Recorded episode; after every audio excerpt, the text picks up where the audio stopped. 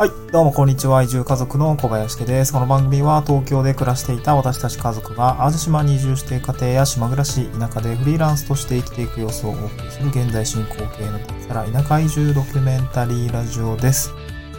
はい。えっ、と、今日のトークテーマはですね、ゲストハウスのオーナーのお話で興味深かった3つの話ということで、えーお送りをしていきたいと思います。はい。まあ、急にちょっとゲストハウスのっていう単語出てきてるんですけども、えっ、と、これなんで出てきたのかっていうと、今私あの移住をして、えっ、と、まあ新しい次の仕事っていうのが、まあ地域おこしの仕事になるんですけども、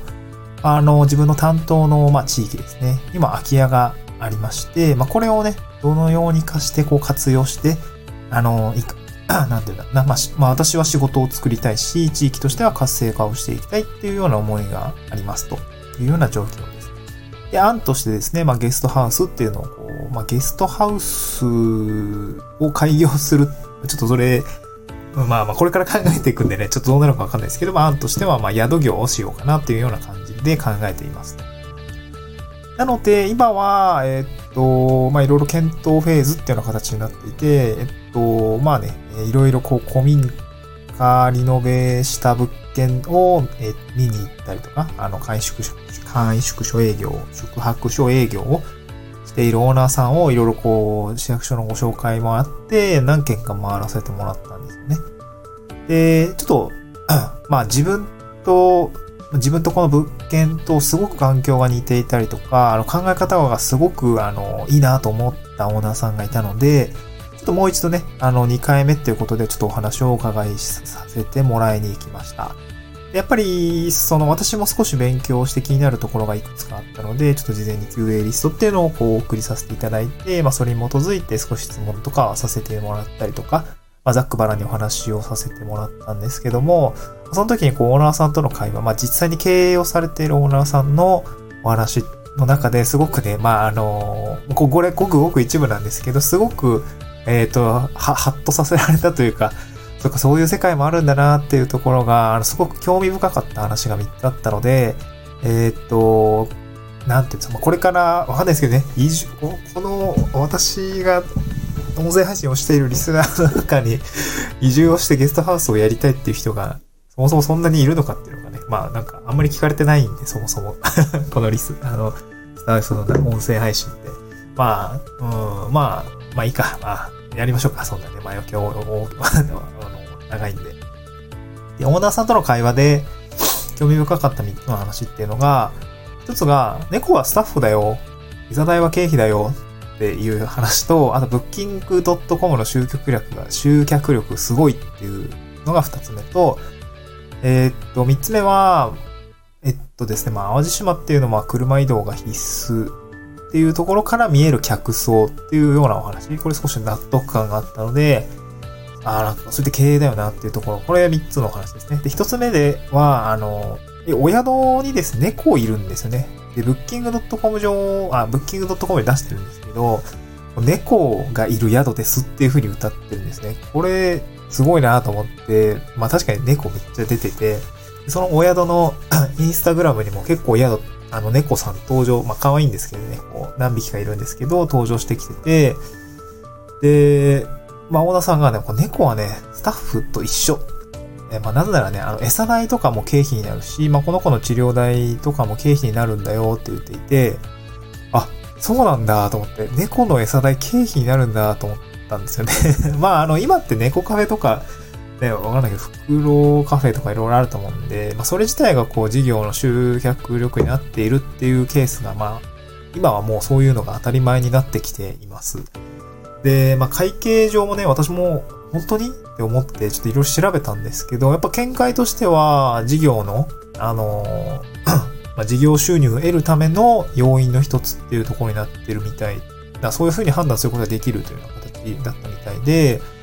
えっと、経費にできるよっていう見解が多かったですね。えっと、なんか、そっか、そういう世界もあるんだなっていうのが本当にびっくりして、まあ確かにね、と。で、オーナーさんも、まあ、この子たちはね、本当に頭が上がらないですと。この子たちのおかげで、いろいろお客さんも来てくれるし、お客さんもすごい楽しそうにしてくれてるし、こう、なんていうんですかね、もう、この子たちはね、自分で餌代稼いでますって言ってたんですよね。なんかすごいなと思って、そうそうしたらね、もうスタッフさんだよなと思って。まあね、そそんな話をしてる中でも猫はまあ横ですごいゴロリンとしていて、なんかすごい、のんびりしたなーまあ猫がね、こう、のんびりした雰囲気を作ってるってのもあるのかなというふうに感じて、こう、宿って結構雰囲気とか、オーナーさんの雰囲気もすごいいいんですけど、こう猫がこう醸し出すというか作り出すこう世界観。まあ、この宿に来てのんびりしたいって人たちにとっては、まあ、すごくこれが癒しにつながったりとかして、まあ、まさに満足度だったり集客を生んでいる要因なのかなというふうに、まあ、このね、招き猫たちを見ながら、あの、本当に思った次第でございました。ね、私も猫飼う、猫飼いたいとかね、ちょっと思いましたね。宿をやったとしたら。まあ、それはそれで大変なこともあるかもしれないけどね。まあ、娘とかもいるんでね、猫となんか戯れてる猫いたら飽きないかなとか思ったりね。うん、ちょっと、まあなんか、嫁は犬派って言ってたんですけどね、ちょっと猫も犬も飼ったらいいんじゃないって話になるかもしれないですけど、はい、えー、っと、ちょっと余談増えましたけど、まあ猫はスタッフで、サダイは経費なんですっていう話がね、すごく興味深かったっていうのが一つ目の話でございました。で、二つ目は、ブッキングドットコムの集客力は、もうすごいんだよっていう話ですね。近所のさんがすごい元気 話してましたが、えー、っと、ブッキングドットコムの集客力ですね。あの、ブッキングドットコムって普段使われてますかね？私、あんまり使ったことなかったんですけど、まあ、あれかな、あの、フランスに旅行に行くときに、えっと、なんかその、なんだ、えっと、そこでしか予約できなかったんで、まあちょっと拙い英語で、あの、私、日本から行くあの、泊まりたいみたいな感じで、拙い英語で送ったら、まあ、なんとか予約が取れたっていう感じなので、まあ、それ1回ぐらいしか使ったことなかったんですけど、で、このオーナーさんも Booking.com と、まあ、Airbnb と、あと自社サイトで集客をされているようでございました。で、まあ、Booking.com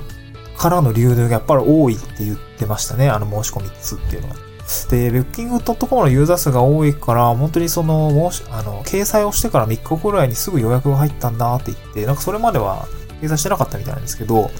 あ、なんかなかなか集客できないっていうような状況だったみたいで、まあ、掲載したら、あの、ばばっとこう入った。まあ、ゴールデンウィーク、ゴールデンウィークちょっと前ぐらいだったかなっていうのもあったみたいで、なんかその、まあ、バババッと入ったみたいで、なんかすごいなと思いましたね。結構ね、宿自体は立地は結構山の中で、あんまりね、アクセス自体は良くないし、道も結構迷いがちなとこなんですけど、なんかそこはなんか、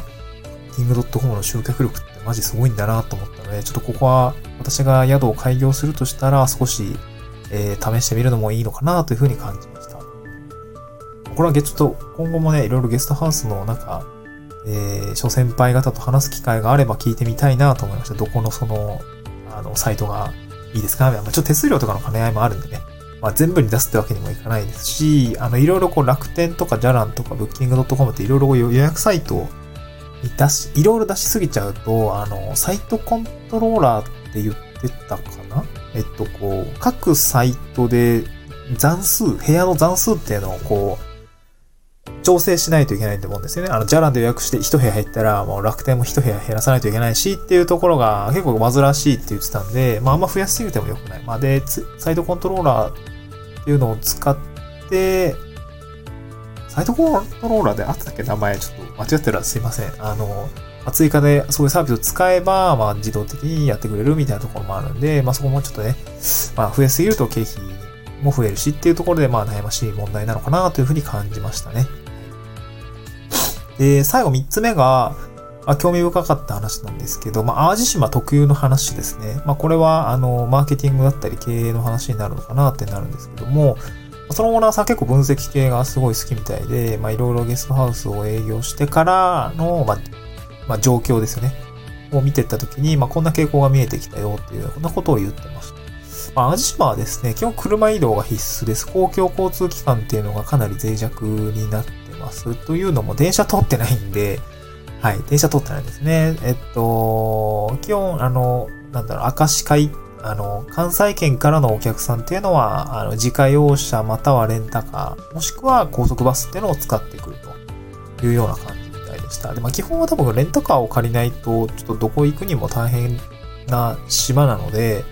まあ、車移動が必須になります。でそうなると、まあ、宿泊するお客さんっていうのも、まあ、単身で一人でプラッと来る、まあ、街、あの、街とかね、東京とか大阪とか京都みたいに、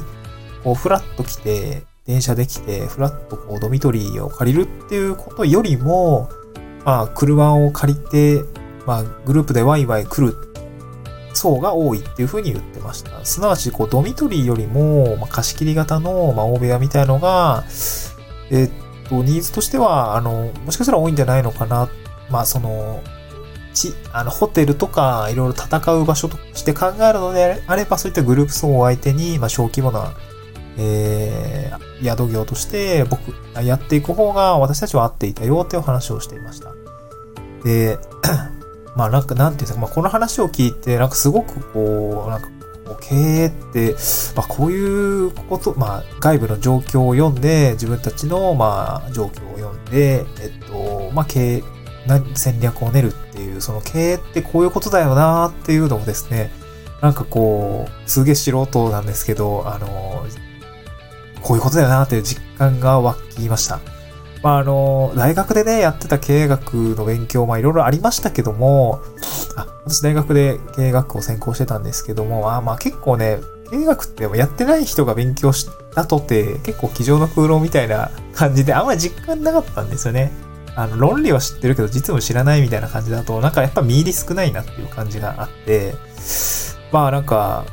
まあ、ただ、そういう、なんていうんですかね、分析手法みたいなのは学んでいましたが、まあ、初めてこういった自分でね、こう何か仕事をするとか、経営をする、してみるみたいなことになった時に初めてその有用性が、なんかありそうだっていうのがなんとなく分かって、なんかこういうね、経営の分析みたいのも、まあ、経営というか状況を読み解く力っていうのもね、今自分はそういう脳みそ、経営脳みたいなのを全く使ってないんで、ここを鍛えていかないとちょっと今後厳しいなっていうふうに、まあその厳しさみたいのも感じました。まあ、やっぱりひたすら、あの勉強ですよね。何事も勉強していかないと